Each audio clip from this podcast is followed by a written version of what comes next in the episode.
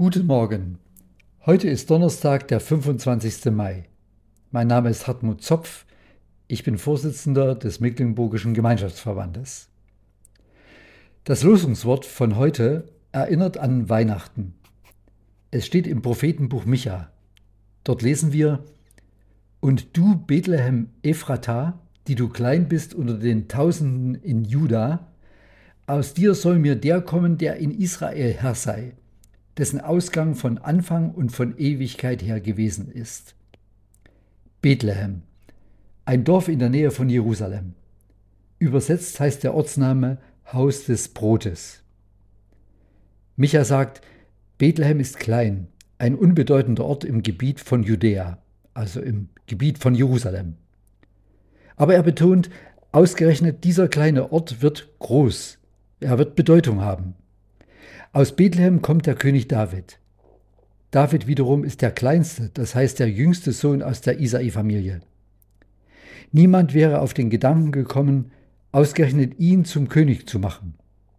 Die sieben großen Brüder, ja, bei denen konnte man sich das vielleicht vorstellen, aber der Kleine, der gerade unterwegs ist und die Schafe seines Vaters im Gebirge hütet, nein, der niemals.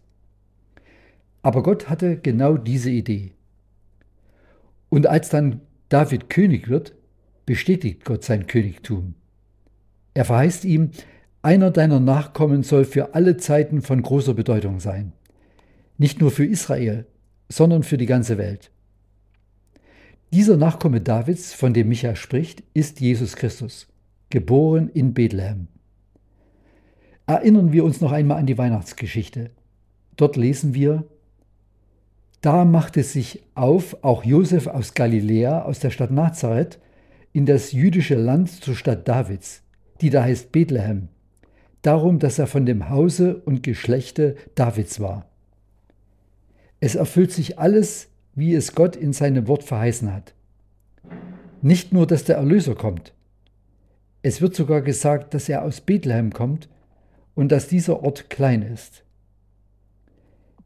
In diesem unbedeutenden Dorf wird der lang ersehnte Retter geboren. Das Große beginnt ganz klein. Es gefällt Gott unscheinbar anzufangen. Vielleicht werden auch wir in unserer Umgebung Zeugen eines kleinen Anfangs, aus dem Gott etwas macht.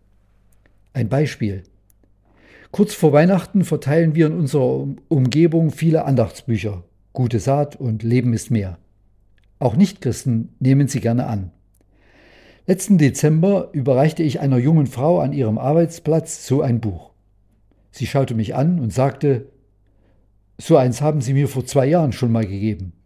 Für dieses Jahr habe ich mir es selbst gekauft. Ich war überrascht.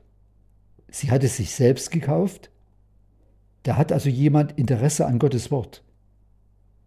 Klar, es ist ein kleiner Anfang. Aber nun kann ich beten, dass Gott weiter wirkt und dass er aus diesem kleinen Anfang etwas zu seiner Ehre macht. Amen.